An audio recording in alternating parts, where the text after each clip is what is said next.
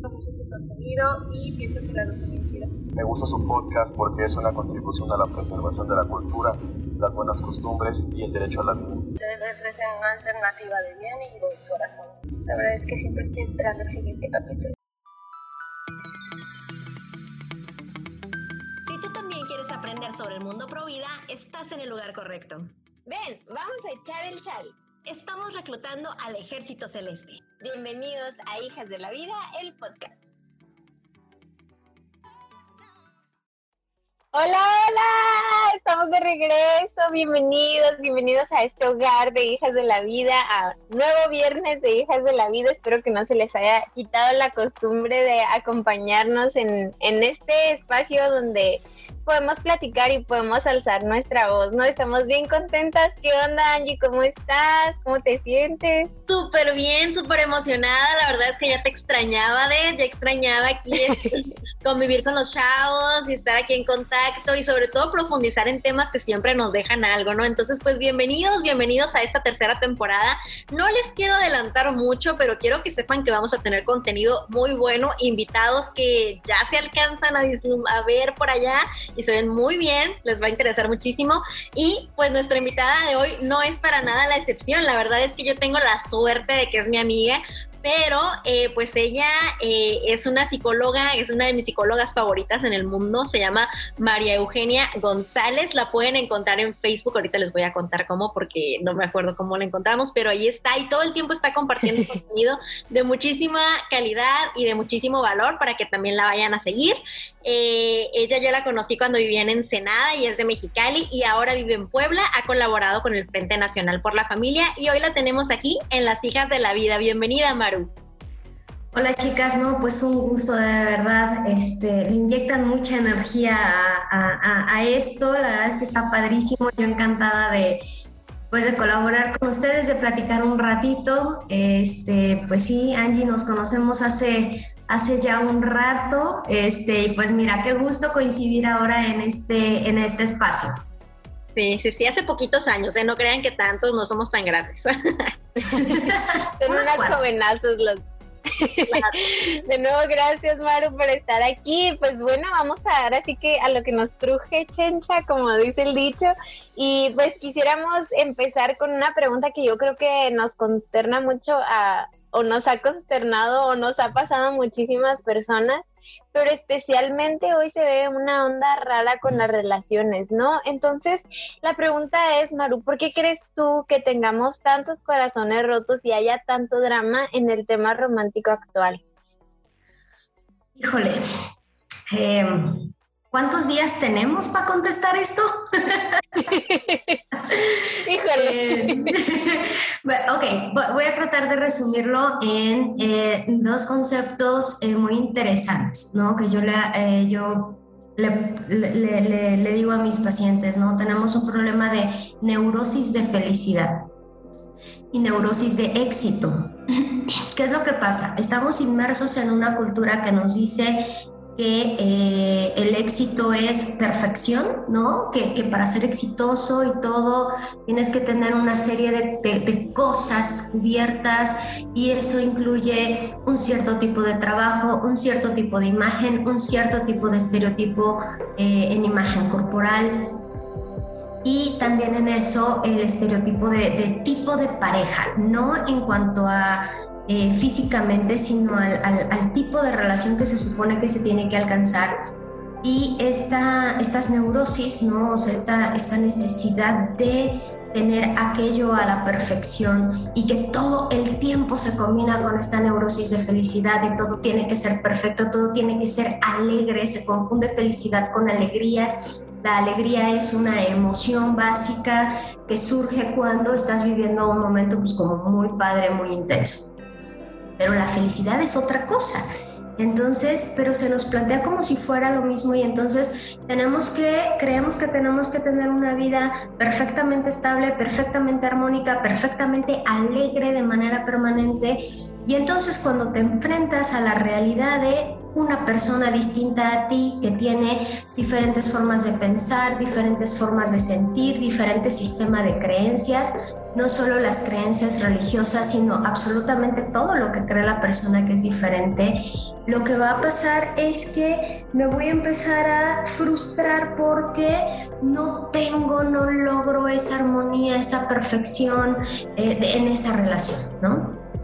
Entonces empezamos a eh, ver cómo las parejas desde muy chicos, que eso también es otro factor. Las relaciones afectivas están empezando a los 12, 13 años, a una edad en la que no entiendes nada y, realmente no es una edad para estar teniendo eh, noviazgos. Pero bueno, los están teniendo y entonces acumulas frustraciones y más y más y más frustraciones por razones válidas, que sí hay problemas, pero también mucho porque estás queriendo que esa relación sea algo que jamás va a ser porque todas las relaciones tienen sus altibajos, todas las relaciones implican sacrificio, todas las relaciones implican renuncias y por supuesto que eso eh, genera frustración, genera estrés, genera dolor, genera discusiones en la pareja y entonces no sabemos enfrentarnos a esos momentos. ¿No? Un pleito lo convierto en el fin del mundo. Y entonces, en, este, eh, en esta vorágine acelerada de emociones, de ideas, de expectativas tóxicas, surge lo que es la novia tóxica o el novio tóxico. ¿No? Que es esta chica y este chico que están a fuerza demandando que las cosas sean así como esta persona ya lo construyó en su mente. Y el problema es que está súper romantizado el tema de la toxicidad en el noviazgo. Y lo que no nos damos cuenta es que esta toxicidad nos está llevando a eh, normalizar un problema que se llama dependencia emocional o codependencia emocional eh, y esto lo que hace es destruir a la persona desde dentro, destruir a la relación y desafortunadamente algunas emociones en las primeras fases de la dependencia se siente como amor, pero no es en absoluto amor, ¿no? Entonces, pues sí, ahí es una, una situación muy, muy compleja. Y para cerrar con broche de oro toda esta, eh, esta tormenta perfecta, pues al momento de tú estar ya en una relación tóxica, en donde nada se siente bien, pero tienes como momentos felices, yo les digo, si tú sientes que vas del cielo al infierno en un segundo, te identificas con esta frase, aguas, tienes una relación dependiente. Entonces, ¿qué es lo que va a pasar? Que vas avanzando en estas relaciones, conoces a un tercero o a una tercera y empieza ahora el romanticismo de la infidelidad. Entonces, híjole, todo esto viene a cerrar una tormenta perfecta que lo que hace es destruir la capacidad que tiene la persona para entregarse, la capacidad que tiene la persona para amar, porque eh, nos, nos confundimos tanto que dejamos de ver que el amor no es un sentimiento, sino una decisión. ¿No? Entonces, pues bueno, a resumidas cuentas, muy, muy resumidas, pues ese sería el, caminito de por qué tenemos pues tanto drama, ¿no? Wow, Maru, es que tienes razón, ya entendí por qué decías que ocupamos varios días para esto, porque realmente es muy complejo, ¿no? Te estaba escuchando y aparte veía la cara de Adet y mi cara y eran como de, Dios mío, ¿no? Bueno, al menos en mi caso, aquí me voy a ventanear un poco, ¿no? Pero en algún momento de mi vida yo tuve una relación así y fue justamente Maru la que me dijo, oye, date cuenta, amiga, date cuenta. sí. Y yo en ese momento, de verdad, yo no entendía. Para mí era como, ay, pues es que si me quiere mucho. O sea, aguas, ¿no? Porque justamente el amor es algo mucho más complejo, ¿no? De lo que nos han vendido.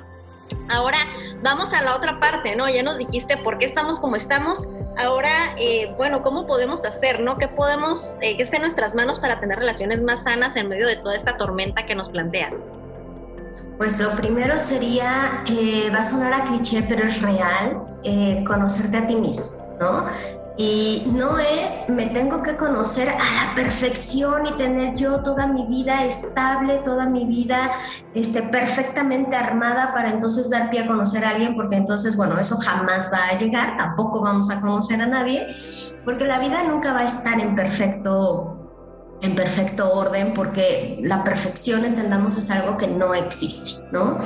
Eh, ¿Qué es lo que podemos hacer y a qué me refiero con conocerte? Lo puedo plantear en, eh, el, tema de autoestima, eh, pero no la autoestima igual romántico, neurótico que vende el mundo actual, ¿no? De acéptate como eres y con eso basta. No, eso no es cierto, esa no es la autoestima. Una autoestima saludable la puedo ubicar en el momento que soy capaz de reconocer todas mis cualidades, mis destrezas, mis capacidades, mis posibilidades, todo eso para lo que soy bueno y saber cómo estas cosas para las que soy bueno, todas estas herramientas que cuento en mí, me pueden ayudar a hacerle frente a la vida, ¿sí? No a tener la vida resuelta. La clave no está ahí, la clave está en saber que tengo la capacidad para resolver cualquier circunstancia que me presente la vida.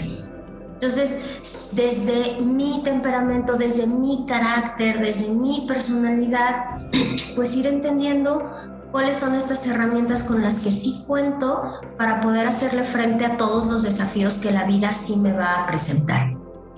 Y el segundo elemento de la autoestima saludable, eh, que suele ser en el que yo me concentro más en, la consulta, es en el reconocimiento de las, de las debilidades, de los vicios emocionales, de los vicios mentales, de mis conductas tóxicas porque en la medida que yo soy capaz de reconocer mis propias limitaciones, voy a ser capaz de enfrentarme a la vida con esa conciencia de mí.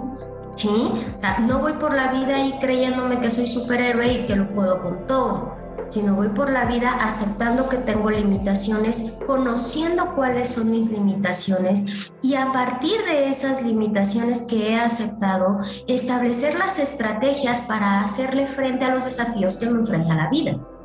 Entonces, ¿por qué? Porque si yo no soy capaz de reconocer en qué voy mal, cuando se me presente un desafío que, se, que haga clic con una limitación mía, me va a derrumbar y no importa ahí cuántas fortalezas yo tenga y cuánta capacidad tenga para reconocer mis fortalezas. Si yo no tengo identificado una debilidad, esa debilidad me va a derrumbar. Y entonces todo mi panorama se va a nublar y entonces empieza por ahí el tema de la depresión, empieza el sentirme insuficiente, el sentirme incapaz, el sentirme que, eh, bueno, todo lo que me lleva a una depresión profunda. Entonces, cuando yo conozco todas mis capacidades, pero también conozco mis debilidades, puedo establecer estas estrategias para decir, reconozco mi debilidad, ¿qué puedo hacer? Ah, en esto específico puedo pedir ayuda, en esto necesito eh, fortalecer eh, la oración, en esto necesito eh, a esta persona específica que me puede ayudar, en esto, no, en esto un libro me puede servir porque de esta forma vinculo ahora sí todas mis fortalezas con todas mis debilidades. Entonces, cuando yo logro este, esta dinámica continua de autoconocimiento y reconocimiento, voy aprendiendo también cuáles son los límites que puedo poner en las relaciones, los límites que me pongo a mí misma. Cuando yo soy capaz de decirme a mí misma, un chocolate más ya no, ¿sí?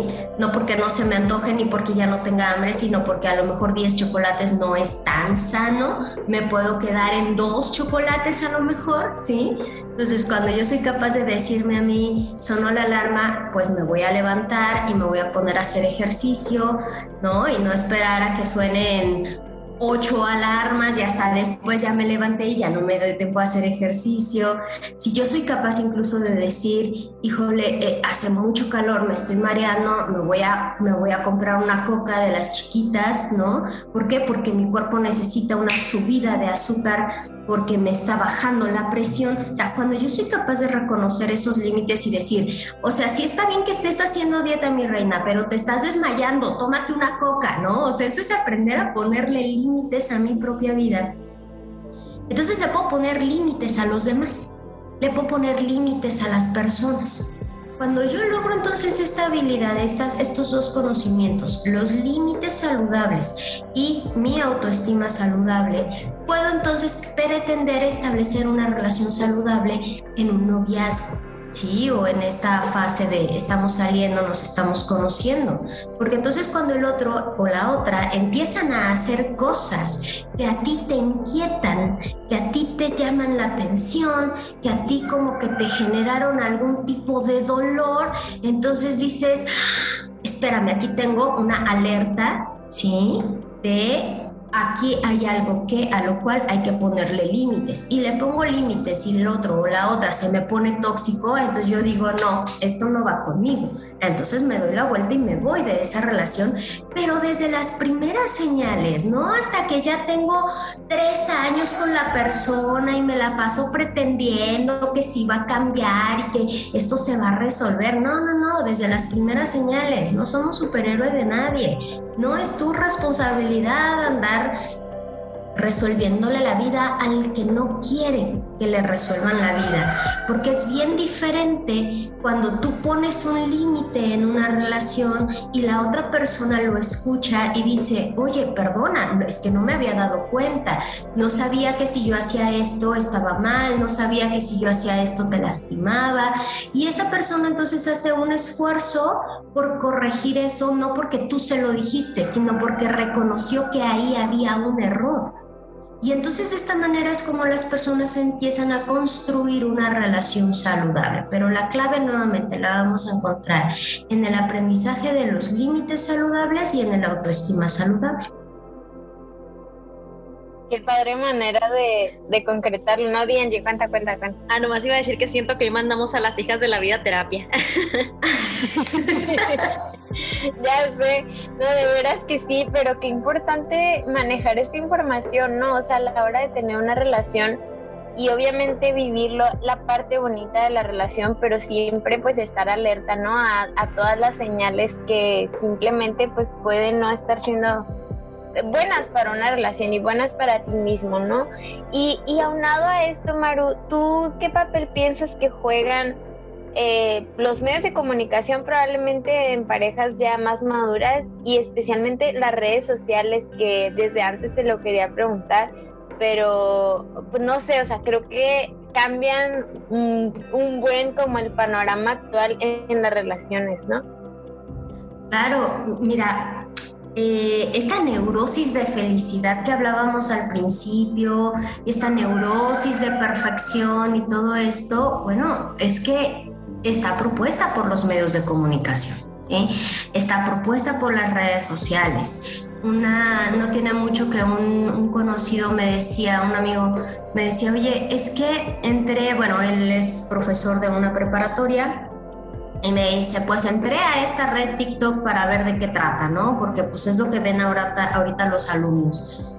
Y él en su Instagram, ajá, él en su Instagram siguió a una actriz porque le gustan mucho sus películas, le gusta mucho su forma de actuar. Eh, y la siguió, ¿no? Para ver cuándo iba a volver a sacar película y así. Me dice, fue impresionante cómo tanto en TikTok como en Instagram me empiezan a llegar imágenes sugeridas, ¿sí? De chicas con la misma fisionomía que esa actriz. Dice, pero una cosa impresionante y en acto seguido eh, eh, sitios de, de, pornografía o sitios de citas o sitios de busca pareja Dice, pero yo en mi estado tengo casado, este, con hijos y todo lo demás que sigue son puras cosas de religión, de fe. Me dice, nunca me había salido sugerida, no sé, la página del Vaticano o algo así, ¿no? Pero en cuanto le dio like al perfil de esta chica, le empiezan a sugerir todos estos perfiles. Entonces, el que crea que las redes sociales son simplemente un espacio libre de encuentro, está entrando a las redes sociales con una ignorancia absoluta y total y rotundamente peligrosa. Tenemos que saber, comprender y aceptar que las redes sociales hoy son un espacio diseñada con fines comerciales y con fines de experimentos sociales, de control social y control económico. Entonces, y no se trata de este, satanizar a las redes sociales ni decir, no, no, no, este, sálganse todos de sus redes, no, porque ese es el medio en el que estamos. Pero es entrar a ese medio con conciencia de que son una empresa que sigue fines específicos y todo fin de una empresa es económico. Por lo tanto, la red social no es libre, es un espacio en una empresa que tiene lineamientos específicos con fines económicos en el que tú eres un producto. Y como ni siquiera eres el cliente, El cliente es el que paga la publicidad que te surge. Tú eres un producto dentro de la red social. Entonces, ¿qué es lo que va a pasar? Que la red social va a llevarte a toda una serie de influencias que sí existen en los medios para que tú tengas el tipo de relación necesaria para el consumo de ideas que la red social quiere proponer y para el consumo de productos que la red social está proponiendo. Lo mismo los medios de comunicación. Entonces, ¿por qué tenemos la infidelidad como eh, romantizada? Pues porque el que es infiel gasta dos veces. ¿Por qué tenemos a la novia tóxica? Porque la novia tóxica se va y genera otro tipo de dependencias. Dependencia a la comida, dependencia a la compra, dependencia al alcohol. Y todo eso se resume en ceros aumentados en la cifra de los que sí son clientes de las redes sociales. Entonces, ¿qué es lo que vemos en las caricaturas, en las películas, en las series, en las novelas? Eh, la chica que este, tiene esta relación con el supermillonario o la superactriz y entonces sí se enamoran y sí la toxicidad y después son felices para siempre, como en un salto cuántico de ser la supernovia o novio tóxico se convierte en el príncipe azul. Eso jamás va a ocurrir. Entonces, en los medios, en las, en, las, en las series, en las películas, en las caricaturas, en todo esto, pues te presentan todas estas ideas de lo que debe de ser, de cómo sí puede ser una relación. Son el, el, parámetro que están buscando las nuevas generaciones para decir cómo debo de hacerlo. Basta darte una vueltita con TikTok en cosas tan, tan, tan burdas como los bailecitos estos que se inventan. Basta que un artista ponga un bailecito o ponga una frasecita o no sé, haga un TikTok de origen para que entonces ahora la gran mayoría lo replique. ¿Por qué? Porque están viendo a estas personas como su parámetro de conducta.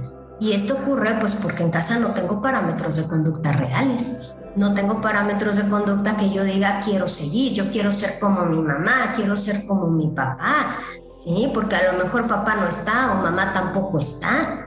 ¿sí? Hoy tenemos casos en donde la violencia contra la mujer y la violencia contra el hombre están impresionantemente disparados. ¿Por qué? Porque todo el ciclo de violencia está muy normalizado en los hogares y entonces los hijos dicen, pues yo así, así como que como mi mamá, como mi papá, pues no, yo no quiero ser la verdad. Entonces ando buscando referentes sociales, ando buscando cómo comportarme y esos vacíos de las relaciones afectivas saludables que no hay en la familia me llevan a creer que esos ejemplos de relaciones idealizadas que me presenta el medio es posible. Entonces, esto juntado con la explicación de la primera pregunta, pues bueno, hace una, eh, cierra el ciclo del por qué estamos teniendo esto y cómo los medios de comunicación pues efectivamente están jugando este, pues este, este papel tan importante en el que están diseñando lo que sí quieren en la sociedad. Y al final siempre vamos a encontrar que todo esto va a reducir, eh, se va a reducir a ceros en la cuenta de alguien que está atrás de todo esto, porque sí son fines económicos, muchísimos otros fines también, pero los económicos son evidentes. Una chica, ayer veía una amiga, después de seis años de no vernos, y este, ella ahorita ya tiene dos pequeños y bien padre, fue el cumpleaños de su, de su niño de un año, bien bonito. Y en eso nos acordábamos pues de, de, la época de andar este, pues de fiesta y todo esto. Y me decía, no manches, me dices que cosa que nos rompieran el corazón, cosa que nos fuéramos de compras, de fiesta, nos la pasábamos en la calle porque mujeres empoderadas y nosotras teníamos nuestro trabajo y que necesitábamos que alguien nos invitara. Y, y, y, y ahorita platicándoles esto digo, es que en eso tan sencillo, en dos personas profesionistas, formadas, de valores, de todo, pues sí, es que al final cada que tú tienes un problema en una relación o tienes, rompes una relación, hay un vacío que si no tienes una autoestima saludable y no sabes ponerte límites a ti misma, vas a buscar llenar con algo que tienes que consumir. Y ese algo que tienes que consumir te lo va a dar una empresa y tú a esa empresa le vas a dar algo que se llama dinero. Entonces, así en un esbozo rapidísimo y analizando solo uno de los elementos de esta influencia de los medios, pues ahí la tienen. Wow, estamos así con la boca abierta porque la verdad es que qué fuerte todo esto que nos estás contando. Definitivamente te vamos a volver a invitar otro día porque no nos va a dar el tiempo del podcast para todo lo que quisiéramos preguntarte y todo lo que quisiéramos que nos dijeras porque realmente está súper, súper interesante. Pero pues bueno, Maru, lo que sigue ahora es el juego del que ningún invitado se salva y tú no vas a ser la excepción. Va, va. El juego de las preguntas. Para quienes nos escuchan por primera vez, les platico. Básicamente vamos a decir algunas palabras, perdón, el juego de las palabras vamos a decir algunas palabras eh, a Maru y Maru tiene que decirnos así sin pensarla lo primero que venga a su mente, ¿ok? Entonces, en sus marcas, listos, fuera. La primera palabra es autoestima. Rosa. Codependencia. Dolor. Noviazgo. Posibilidades. Psicología. Felicidad. Frente Nacional por la Familia. Política. Puebla. Semitas. Mexicali. Calor. Ensenada. Playa. Hijas de la vida. Sonrisas. Uh, muy bien, Maru, sobreviviste al juego. qué bien, qué bien. Pasé. Súper talentosa. Qué padre. No, pues, wow, o sea, de verdad que sí, está increíble toda la información que nos compartes y yo pensaba, obviamente es una característica, ¿no? De la novia tóxica, pero cómo se ha normalizado el hecho así de que las parejas se revisan su celular, ¿no? Que para mí, o sea, siento que es una invasión de la privacidad inmensa, o sea, yo sé que es una pequeña cosita y que es como una característica, ¿no? De las relaciones tóxicas, pero es que lo que me preocupa es que se ha normalizado y como dices, o sea, tal vez es parte como de este romanticismo que se le ha dado a, esta parte y, y esta normalidad, pero, o sea, son chavitos de 15 años, o sea, que yo digo algo que, pues no sé, o sea, es una invasión a la privacidad y siento que una vez que permites eso, pues parece que es algo insignificante, pero yo creo que es de las cosas que más me preocupan en, las relaciones de la actualidad, porque pasa eso y entonces siento que ya pasan por encima de la persona N cantidad de veces, ¿no? Entonces, pues gracias por lo que nos aportas y yo creo que sé que tienes mucho que dar y como dice Angie, seguramente te vamos a volver a invitar. Y pues para finalizar, ¿qué recomendación le harías tú a todas las personas que nos escuchan? Te comento que nuestra mayor audiencia es de entre 18 y 23 años. Eh, pues sí tenemos más chiquitos y mayores, pero pues sí como encausado un poquito a, a esas edades, ¿qué recomendación les darías tú? Esta es la recomendación de la semana. Libros, películas, series, documentales y lo que se nos ocurra. Que te servirán como herramientas para defender la vida. Here we go. Eh, leer.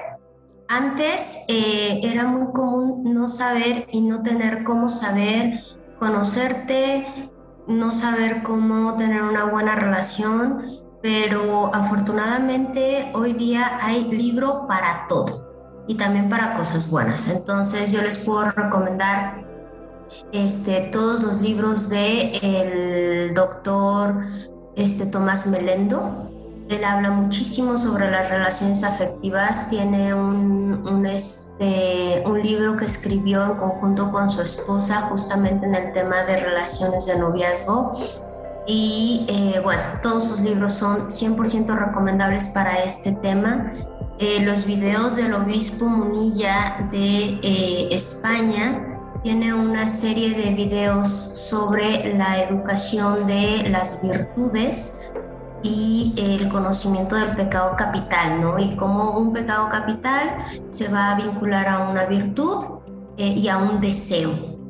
Entonces, con él aprendemos muchísimo sobre inteligencia emocional.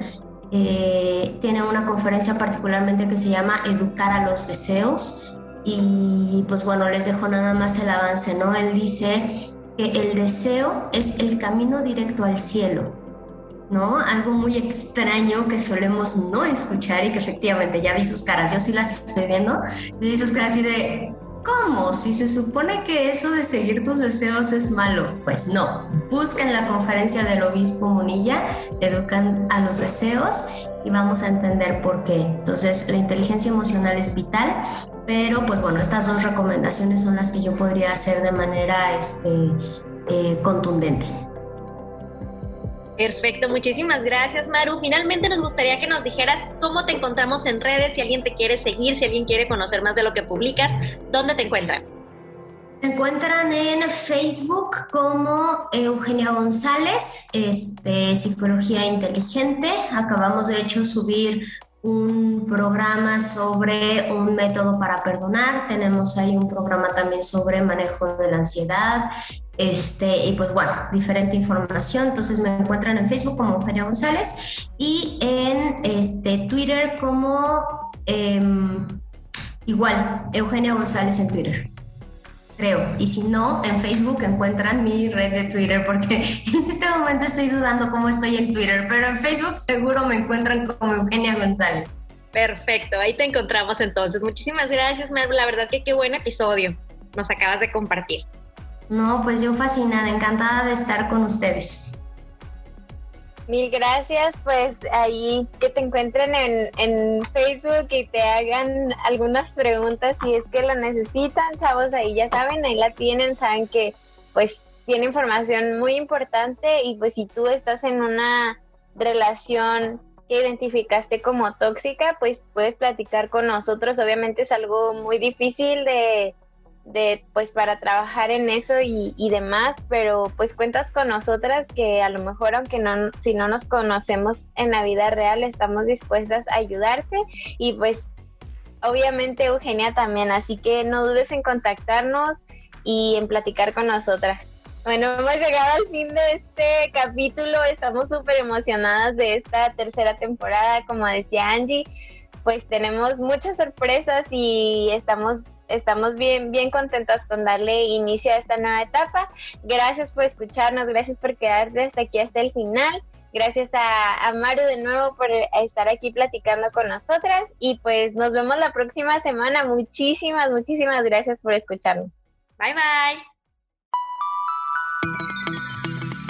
Gracias por ser parte de la cultura de la vida. Si te gustó este capítulo, recomiéndaselo a alguien. Y recuerda seguirnos en redes sociales. En Facebook, únete al grupo Comunidad Hijas de la Vida.